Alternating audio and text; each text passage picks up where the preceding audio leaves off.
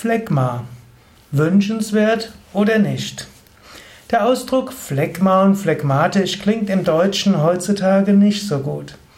Phlegma wird man phlegmatisch, gleichgültig, man tut nichts, man sagt, er hat so viel Phlegma, das heißt, er kümmert sich um nichts, man drückt irgendwo aus, ja, jemand, der zu viel Phlegma hat, der macht nichts aus, hat ein dick, dickhäutig, dickes Fell.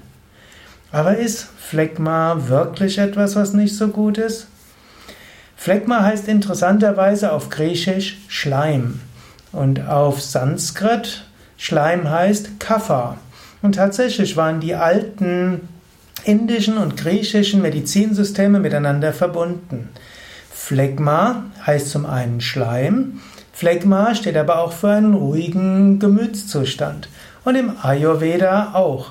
Heißt auch Kapha heißt Schleim und Kapha heißt auch ein ruhiger, gemütlicher Gemütszustand. In diesem Sinne, Phlegma ist etwas Gutes. Im Ayurveda sprechen wir davon, es gibt Vata, Pitta und Kapha.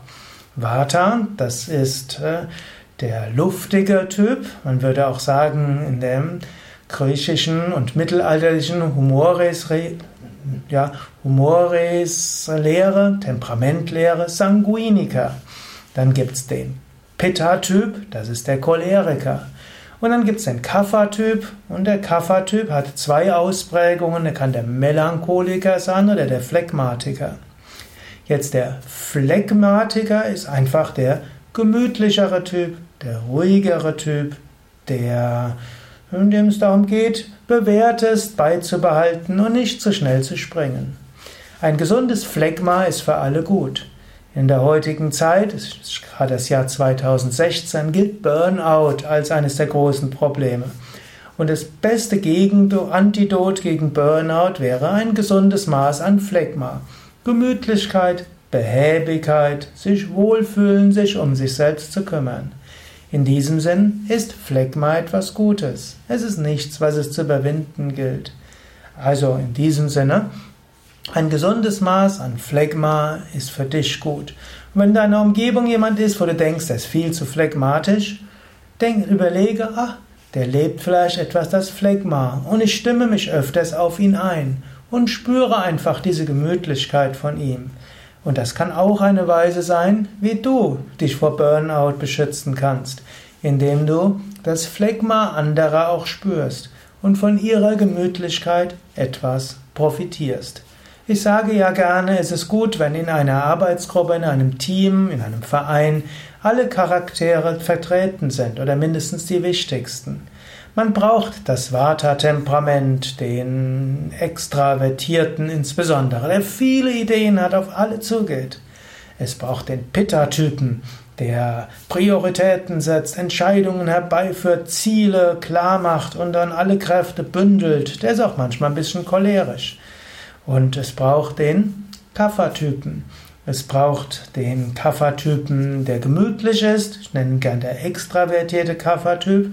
Es braucht auch den introvertierten Kapha-Typ, der regelorientierte. Das ist so, das müssen wir so machen. So steht es im Handbuch. So sind die Regeln. So sind die Vorschriften. Es braucht sie alle und noch mehr. In diesem Sinne, wertschätze ein gewisses Phlegma.